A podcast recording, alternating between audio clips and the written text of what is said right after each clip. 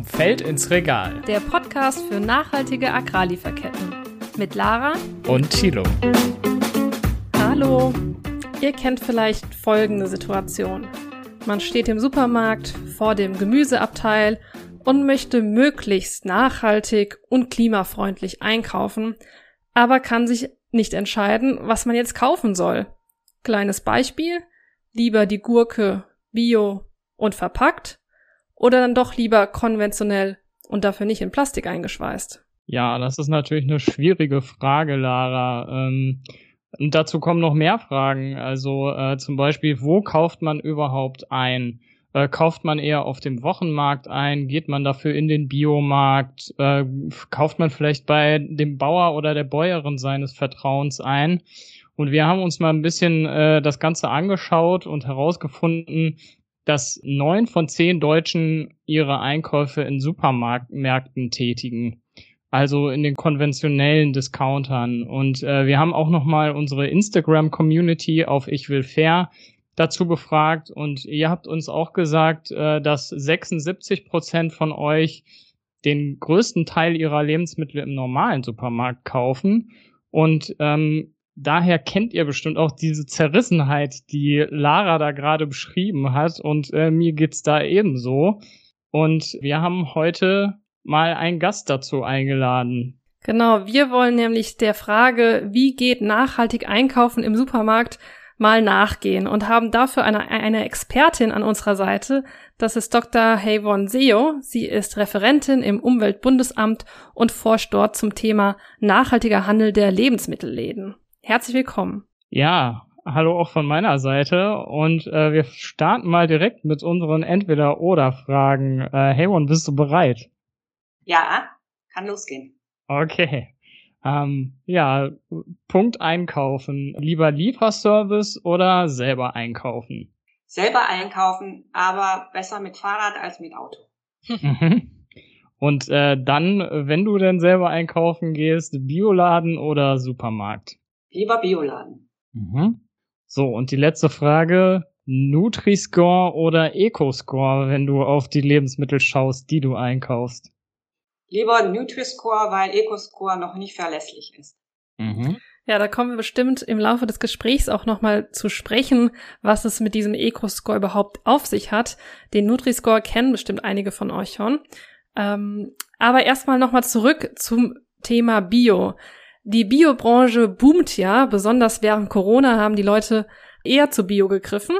Und laut Ernährungsreport des Bundesministeriums für Ernährung achten 64 Prozent auf das Biosiegel. Also diese Zahl hat mich doch erstaunt, vor allen Dingen, wenn man sich dann anguckt, dass der Bioanteil am Lebensmittelmarkt dann doch eigentlich nur bei etwa 6 Prozent liegt. Ähm, vielleicht kannst du uns, Havon, nochmal erklären, wie kommt diese Diskrepanz zustande?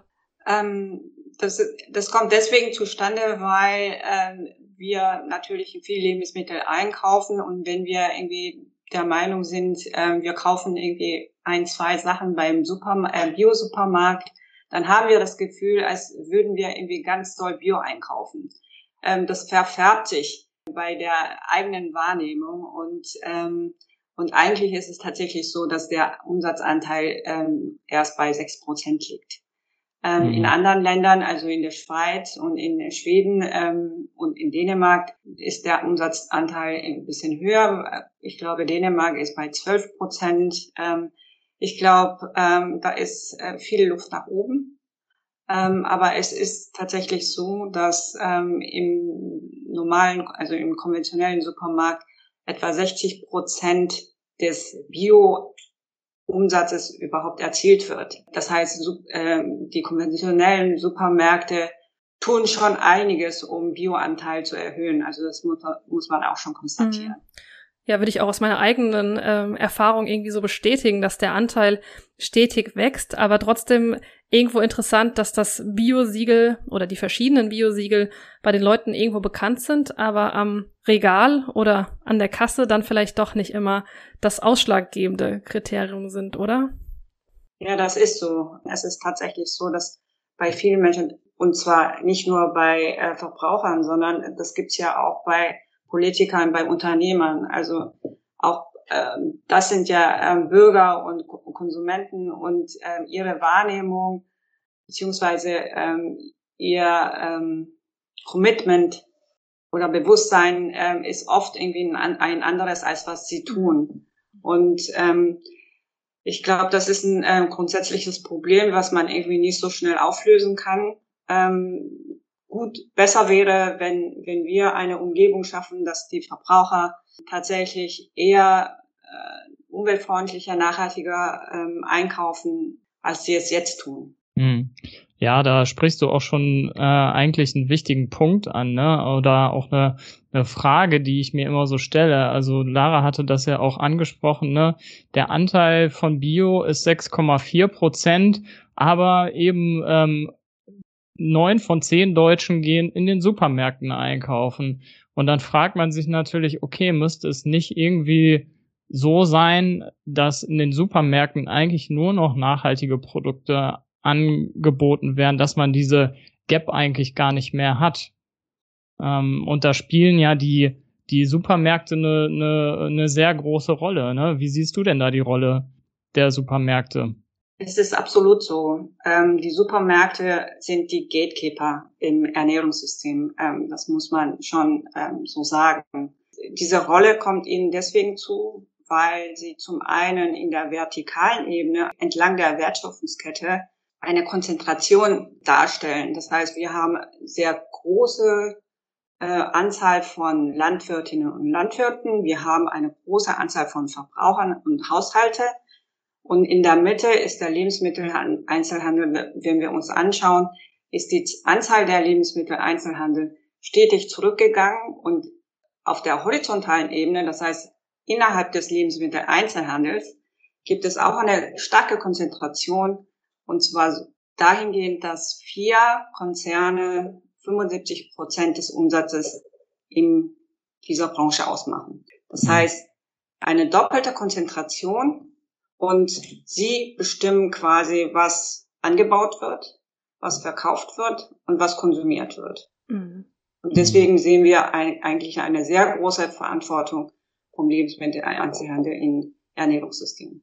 Jetzt äh, schauen wir vielleicht auch mal in die Supermärkte rein. Also es ist ja nicht so, dass es kein nachhaltiges Angebot gibt. Ne? Also es gibt ja ähm, Bio-Lebensmittel, es gibt zertifizierte Produkte. Wie gut funktioniert das für dich schon? Also ähm, ist das schon ein guter Anfang? Es ist auf jeden Fall ein guter Anfang, aber es ist natürlich noch nicht so weit, ähm, wo ich sagen würde, ja, wir sind auf dem guten Weg. Also der Anfang ist gemacht, aber da können wir tatsächlich noch mehr und da muss noch mehr gemacht werden. Ähm, Im Moment ist es so, dass in Supermärkten tatsächlich ähm, das Angebot ausgebaut wird. Wir ähm, haben mehr Bio-Lebensmittel neben den konventionellen. Wir haben vegetarische und vegane Angebote neben dem Fleisch- und, und Milchprodukten. Und ähm, das führt eigentlich dazu, dass wir eigentlich noch mehr Auswahl haben, noch mehr Produkte in, in, in den Regalen. Und das ist natürlich, geht natürlich in die falsche Richtung. Mhm. Wir müssen natürlich irgendwie dahin, dass wir eigentlich weniger, aber bessere, umweltfreundliche Produkte haben. Du hast eben den Begriff Gatekeeper der Ernährung äh, gesagt, finde ich ihn ganz, äh, ganz interessant, weil ich da so noch nie drüber nachgedacht habe. Wenn man einkaufen geht, kommt aber der Begriff Nachhaltigkeit ein, äh, ja, direkt ins Auge weil ja irgendwie alle Supermärkte mit diesem Begriff werben und fast schon um sich schmeißen, will ich sagen. Vielleicht kannst du uns da mal so einen Status quo geben. Wie ehrlich ist dieses Engagement und was davon ist Greenwashing? Also Sie machen schon einiges. Wenn man sich die Nachhaltigkeitsberichte anschaut, wenn man in den Läden geht, ähm, dann steht irgendwie ganz groß, wir lieben Nachhaltigkeit mhm. oder ähm, äh, Nachhaltigkeit ist ein Teil unserer DNA. Äh, da fragt man sich, hm, ähm, was heißt es eigentlich und wo spiegelt sich das wieder? Und ähm, es ist tatsächlich so, dass sie das Angebot in, schon in diese Richtung lenken, und zwar, dass sie Bio-Lebensmittel ausbauen, äh, dass sie ähm, mehr vegane und vegetarische Angebote ausbauen. Aber ähm, was wir beobachten, ist, dass ähm, dass es natürlich noch nicht so richtig konsistent ist. Stichwort Werbung, Stichwort Dumpingpreise, Preisangebote. Das setzt natürlich totale Fehlanreize, wo wir denken, das äh, beißt sich mit, mit diesem Commitment zur Nachhaltigkeit und auch äh, mit ihren anderen Aktivitäten. Was auch ähm, noch viel ähm, getan werden muss, ist der Punkt Transparenz. Wir haben einen Bericht geschrieben und dazu haben wir ähm, den Lebensmitteleinzelhandel ähm, befragt und es war sehr schwierig, an die Zahlen ranzukommen. Wenn zum Beispiel Aussagen gemacht wurden, wir werden bis 2030 irgendwas um 20 Prozent reduzieren, dann muss man natürlich irgendwie schon die Basis kennen. Also welches Bezugsjahr nehmen Sie und ähm, welche Zahl haben Sie in diesem Jahr? Und wenn man das nicht kennt, dann sind natürlich solche Aussagen wie äh, Reduktion von 20 Prozent nicht ernst mhm. zu nehmen. Und das sind ja auch nur Commitments, die die Supermärkte selbst sich vorschreiben, aber die werden ja auch nicht kontrolliert, außer von eben NGOs und Wissenschaftler, oder? Also sie werden nicht wirklich dafür in die Verantwortung genommen, wenn sie es nicht erreichen. Ja, es ist tatsächlich so, dass sie sich gewundert haben, dass man ähm, sich ihre Nachhaltigkeitsberichte so, so genau anschaut. Mhm. mhm. Ähm, da waren sie etwas irritiert, haben sie wahrscheinlich schon eigenartig schon nicht mitgerechnet anscheinend. Ähm, aber ähm, wir bohren da ähm, weiter und arbeiten mit ihnen, äh, sind äh, mit, mit denen in Kontakt und fragen nach und arbeiten gerade an meinem zweiten Bericht. Wo wir noch gerade bei den Supermärkten sind, ähm, wir haben schon über das Angebot gesprochen, aber wenn ich mal jetzt so eine, ähm, ja, was weiß ich, so, so ein Bio-Joghurt vergleiche, preislich gesehen mit einem konventionellen Joghurt, sind die Bioprodukte oder die nachhaltigen Produkte zumindest meistens etwas teurer. Und damit kommen wir auch zu einer Zuschauerfrage. Wir haben euch nämlich äh, in unserer Insta-Story mal gefragt, was, was ihr äh, zu nachhaltigem Konsum für Fragen habt. Und da war eben eine Frage, ist Nachhaltigkeit oder Nachhaltigkeit eigentlich zwingend teurer? Also muss das eigentlich sein oder ist das eigentlich logisch, dass nachhaltige Produkte teurer sind? Ähm, Im Moment ist es ähm, tatsächlich so, dass also im Vergleich zu konventionellen Produkten ähm, Bio-Lebensmittel beziehungsweise besonders umweltfreundlich angebautes oder produziertes ähm, Produkt einfach teurer ist. Aber ich glaube, dass das Verhältnis einfach nicht stimmt. Ähm, wir müssen eigentlich dahin kommen, dass ähm, umweltfreundlichere Produkte ähm, eigentlich günstiger sind, ähm, weil dort die Umweltkosten, die eigentlich anfallen und auf die Allgemeinheit beziehungsweise auf die zukünftigen Generationen umgewälzt werden, ähm, eigentlich ein, einbezogen werden müssen. Von daher arbeiten wir auch daran, dass ähm, die Internalisierung von externen Kosten, ähm, wie, wie die Experten sagen, durchgeführt wird. Mhm. Kannst du das nochmal ganz kurz äh, erklären, dieser, dieser Begriff Internalisierung von externen Kosten? Ähm, du hast auch von Umweltkosten gesprochen. Ähm, was, ist, was ist denn damit gemeint? Umweltkosten sind zum Beispiel, wenn ähm, Treibhausgase emittiert werden bei der Produktion, bei Anbau von Lebensmitteln, bei der Produktion von Lebensmitteln. Die zahlt ja keiner im Moment. Ne? Aber mhm. ähm, die, die fallen an und die Schäden werden immer größer. Das merken wir jetzt ähm, eigentlich immer in dramatischer Weise. Und ähm, diese Kosten werden unsere Kinder und Enkelkinder tragen müssen. Und ähm, wir müssen endlich dahin kommen, dass wir sie selber tragen. Das bedeutet, dass sowohl die Produktion als auch der Konsum sich ändern muss und wir alle auch diese Kosten unter uns aufteilen müssen. Und das ist eigentlich ein, ein gesellschaftliches Aushandeln, was wir unbedingt jetzt sofort angehen müssen. Ja, und damit kommen wir eigentlich auch schon zu der ja, Dringlichkeit des Problems. Du hast uns dazu drei Stichworte an die Hand gegeben für unsere Kategorie drei Dinge, die man wissen sollte. Drei Dinge, die man wissen sollte. Das erste Stichwort war Planet am Limit. Was ist damit gemeint? Das bedeutet, Wissenschaftler haben 2012 einen Bericht veröffentlicht, das heißt äh, Planetary Boundaries. Also sie haben ähm, neun Umweltbereiche, neun Ökosysteme identifiziert und darunter sind vier bereits überschritten.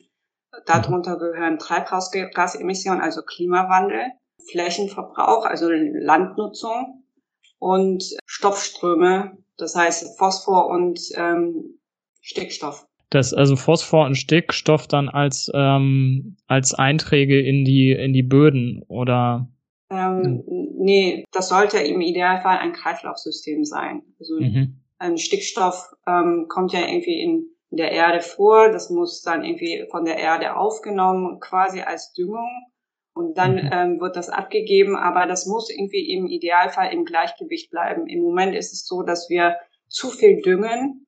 Das mhm. heißt, es wird irgendwie zu viel in die Erde, in, ins Gewässer irgendwie eingetragen. Das ähm, beeinträchtigt die Trinkwasserqualität. Und wenn wir je mehr wir düngen, umso schlechter wird die Bodenqualität, aber auch Trinkwasserqualität. Und mhm. das ist völlig aus dem Lot geraten. Das ist weltweit in, in den westlichen Landwirtschaft betreibenden Ländern tatsächlich so. Und das ist sogar viel dringender als ähm, Treibhaus, also als Klimawandel. Und mhm. ähm, da haben wir tatsächlich den roten Bereich ähm, erreicht, wobei wir bei Klimawandel trotz der großen Dringlichkeit immer noch in der orangen Bereich sind. Mhm. Okay, das wird sich ja dann zeigen, ob das äh, in, in ein paar Jahren immer noch so ist, ähm, dass wir da im orangenen Bereich sind. Ähm, aber was du mit den Böden gesagt hast, ähm, das hatten wir auch schon mal ähm, in einer Folge mit äh, Benedikt Bösel. Äh, könnt ihr auch mal gerne reinhören in die Folge. Der hat uns, äh, der hat nämlich genau das gesagt. Ne? Also die Böden sind ja eigentlich die Grundlage unserer Ernährung. Ne? Und wenn die nicht mehr ihre, ja, ihre äh, Dienstleistung, ihre Ökodienstleistung erbringen, dann äh, stehen wir, die wir davon abhängig sind, irgendwie dumm da. Mhm. Ähm, aber kommen wir einfach mal zu dem zweiten Stichwort. Ähm, das ist nämlich aus den Augen, aus dem Sinn. Was hat es denn damit auf sich? Das hat, hängt damit zusammen, dass ähm, die genannten Umwelt Umweltbelastungen, ähm, die mit Ernährung zusammenhängen, nicht nur vor unseren Augen, vor unserer Tür in Deutschland ähm, passieren, sondern die meisten finden tatsächlich im Ausland statt. Nehmen wir Treibhausgasemissionen, ähm, die Ernährung ähm, verursacht etwa ein Viertel bis 30 Prozent, also 25 bis 30 Prozent der Treibhausgase weltweit. Und für unsere Ernährung in Deutschland werden 53 Prozent im Ausland verursacht. Davon werden zwei Drittel für tierische Lebensmittel ähm, verursacht. Mhm. Und damit sind wir auch schon bei dem dritten Punkt, und zwar bei dem tierischen Dilemma. Was ist denn hier das Dilemma? Ja, wie gesagt, also wir wissen, dass äh, tierische Lebensmittel ähm, viel größere Umweltbelastung ähm, verursachen als pflanzliche Lebensmittel. Und ähm, dann liegt es sehr nahe, dass wir irgendwie sagen, okay, äh, Konsum von tierischen Lebensmitteln muss zurückgehen, aber auch Tierhaltung muss irgendwie zurückgehen. Nur ähm, das Dilemma liegt daran, dass ja 60 Prozent des Einkommens von Landwirtinnen und Landwirten ähm, durch Tierhaltung ähm, erreicht werden. Das heißt, wir müssen dann natürlich wieder ein gesellschaftliches Aushandeln betreiben und mit denen diskutieren, wie wir das erreichen. Es geht nicht, dass wir über Rücken bestimmter Gruppen, äh, Bevölkerungsgruppen ein Umweltziel erreichen. Das heißt, auch hier müssen wir natürlich in Diskurs treten und ähm, miteinander aushandeln. Mhm. Das heißt, ja, also ich meine dann, es ist, es ist ein äh, tatsächlich ein schwieriges Dilemma, ne? Also zu sagen, okay, wir wollen unseren Fleischkonsum äh, einschränken oder einfach das Angebot verkleinern vielleicht auch und gleichzeitig ist das dann eben die Lebensgrundlage für viele Menschen. Und ich fand, das war auch ein sehr interessanter Punkt, den du anfangs gemacht hast, zu sagen, naja, es müsste ja nicht nur dahin gehen, dass irgendwie alles nachhaltiger wird, sondern eigentlich müsste das Sortiment viel kleiner sein. Und ähm, ja, aber das Sortiment ist halt gerade noch nicht so klein und damit kommen wir auch noch mal zu einer Zuschauerfrage. Ähm, wenn man denn jetzt vor dem Regal steht, wie, wie Lara ganz am Anfang und sich fragt, naja, okay, was soll ich denn jetzt kaufen? Äh, Bio, unverpackt, fair, regional, saisonal. Ja, was, was ist von diesen, was ist von diesen Sachen am wichtigsten? War eine der Zuschauerfragen. Der wichtigste Punkt ähm, auf dem Weg zur nachhaltigen Ernährung ist, dass wir weniger tierische Lebensmittel konsumieren. Ähm, davon wird es ähm, tatsächlich alles abhängen. Und dann besser Bio einkaufen und wenn möglich saisonal. Und als dritten Punkt ähm, würde ich sagen, Genussmittel bewusst konsumieren. Das heißt Kaffee, kakaohaltige Produkte, Zitrusfrüchte und so weiter. Genau. Ähm, eine unserer Zuschauerfragen war dann nämlich auch, ähm, ja, lieber konventionell aus Deutschland einkaufen oder doch dann vielleicht Demeter oder Bio-Siegel aus Spanien. Also auch da dein, dein Tipp, äh, Bio am höchsten priorisieren ähm, und danach eben die anderen Kriterien. Aber muss jeder für sich selbst irgendwo entscheiden, äh, was ihm da am wichtigsten ist wahrscheinlich. Ähm, aber vielleicht kannst du uns noch mal sagen, was so die Big Points sind, wenn, wenn es um unser Konsumverhalten ähm, im Bereich ja, Ernährung oder Einkaufen im Supermarkt geht. Also du hast gesagt, ähm, kein, weniger tierische Produkte, aber wie sieht's beispielsweise aus mit der Bambuszahnbürste? Ähm, ist das sinnvoll, dass ich mich da einschränke und dazu greife oder wo sind die Big Points, die mich wirklich zu einem nachhaltigeren Lebensstil verhelfen? Ja, also Bambuszahnbürste ist tatsächlich, ähm, wenn überhaupt, ein i-Tüpfelchen. ähm, aber ähm, tierische Lebensmittel ist der größte, also biggest point überhaupt. Mhm. Ähm, das ist ein, ähm, ein dickes Brett. Ich weiß, ähm, in der Gesellschaft ähm, wird es im Moment noch tabuisiert, aber glaub, ich glaube, äh, wir kommen nicht umhin, es äh, gibt auch irgendwie Studien, dass wir, wenn wir ähm, diesen Dietary Shift nicht hinbekommen, dass wir ähm, Pariser Klimaziele nicht erreichen. Ähm, allein dadurch, weil wir ähm, an Bevölkerungswachstum ähm, erleben werden in den nächsten Jahren. Und allein dadurch werden wir nicht dahin kommen, dass wir 1,5 beziehungsweise auch 2 Grad Ziel erreichen. Aber heißt das jetzt, dass wir alle zwingend vegan leben müssen? Nein, nein, wir müssen nicht vegan, äh, wir müssen uns nicht vegan ernähren, wir müssen auch nicht alle Vegetarier werden. Es gibt von der Lancet-Kommission eine ähm, Planetary Health Diet, ähm, eine gesunde und die planetaren Belastungsgrenzen berücksichtigende ähm, Ernährungsweise, die bedeutet, dass wir etwa nur ein Viertel des jetzigen Fleischkonsums zum Beispiel verzehren sollten. Aber auch bei Milchprodukten sollten wir unseren Konsum etwas einschränken. Gut, wollen wir vielleicht mal von dem Problem äh, hin zu den Lösungen kommen. Das war nämlich auch eine Bitte, die wir von unserer von unseren Zuschauern mit auf den Weg äh, bekommen haben, dass wir doch auch mal Lösungsvorschläge ähm, erläutern sollten.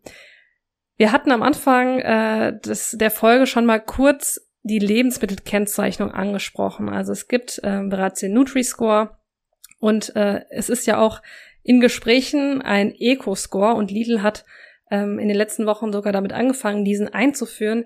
Vielleicht kannst du mal erläutern, was es damit auf sich hat und du hast ja auch schon durchblicken lassen, dass der noch nicht so ganz perfekt ist. Ja, so eine ähm, komplexe ähm, Kennzeichnung ähm, basiert auf einer Gewichtung von verschiedenen Umweltparametern. Das heißt, da sind Treibhausgasemissionen äh, mit hineingezogen, da ist Biodiversität, da ist Pflanzenschutzmitteleinsatz etc. etc. Ich glaube, 16 ähm, insgesamt 16 Umweltkategorien wurden da berücksichtigt. Das heißt, die müssen natürlich gegeneinander gewichtet werden. Wie wird Treibhausgasemissionen gewichtet? Gegenüber zum Beispiel Verpackung. Und da sind wir, glaube ich, ähm, also da sind wir noch nicht äh, ganz überzeugt, ähm, wie es beim Nutris, äh, beim EcoScore aussieht. Da haben wir zum Beispiel ähm, gefunden, also bei den vorliegenden ähm, Unterlagen, dass die Entwaldung, das Abholzung von Urwäldern tatsächlich weniger gewichtet wird als Verpackung. Das kann natürlich nicht sein. Mhm da muss eine andere Gewichtung ähm, herangezogen werden. Ähm, aber auch das ist ein Verfahren, was nicht irgendwie mal so gemacht werden kann. Es ist äh, ein gesellschaftliches Aushandeln. Wir müssen darüber einen Konsens erzielen, was uns wichtig ist, ähm, dass wir erreichen. Ist Klima ähm, zum Beispiel wichtiger als Biodiversität, auch wenn diese Fragen ähm, komisch klingt, ähm, um eine Gewichtung zu erzielen, müssen wir diese Debatten führen.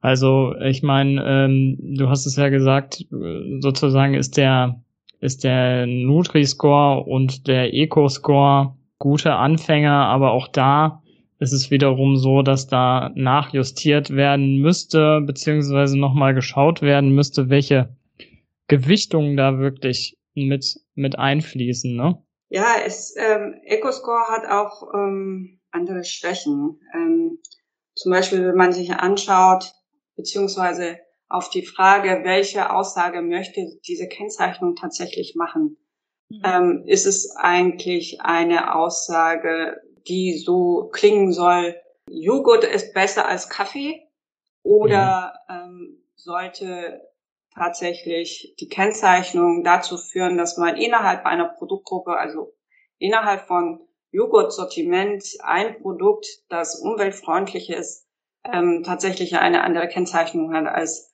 das, was irgendwie schlechter ist. Und mhm. ähm, das ist ein Skalierungsproblem.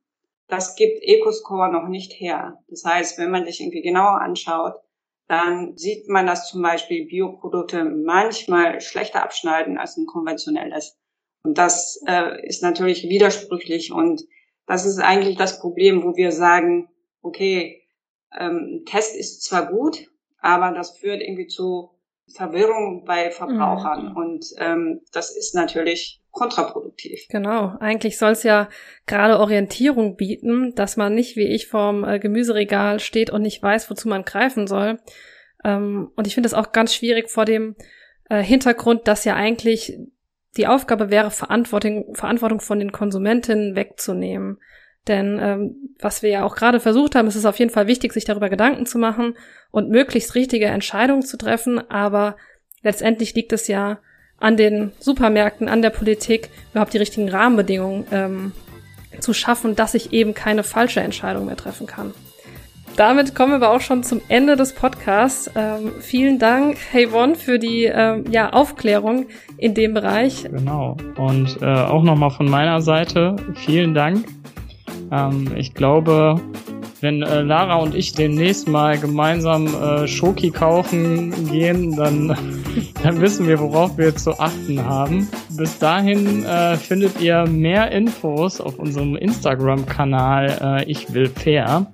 Und wir freuen uns natürlich auch darauf, wenn ihr in der nächsten Folge wieder einschaltet. Und für die nächste Folge lege ich auf jeden Fall meine Gesichtsmaske auf, denn äh, wir sprechen mit Naturkosmetikhersteller Veleda und wollen dann mal rausfinden, was hat eigentlich die Handcreme oder die Gesichtsmaske, wie auch immer, mit dem Thema Biodiversität zu tun. Ja, dafür schaltet in zwei Wochen wieder ein und bis dahin bleibt alle gesund. Bis bald. Tschüss.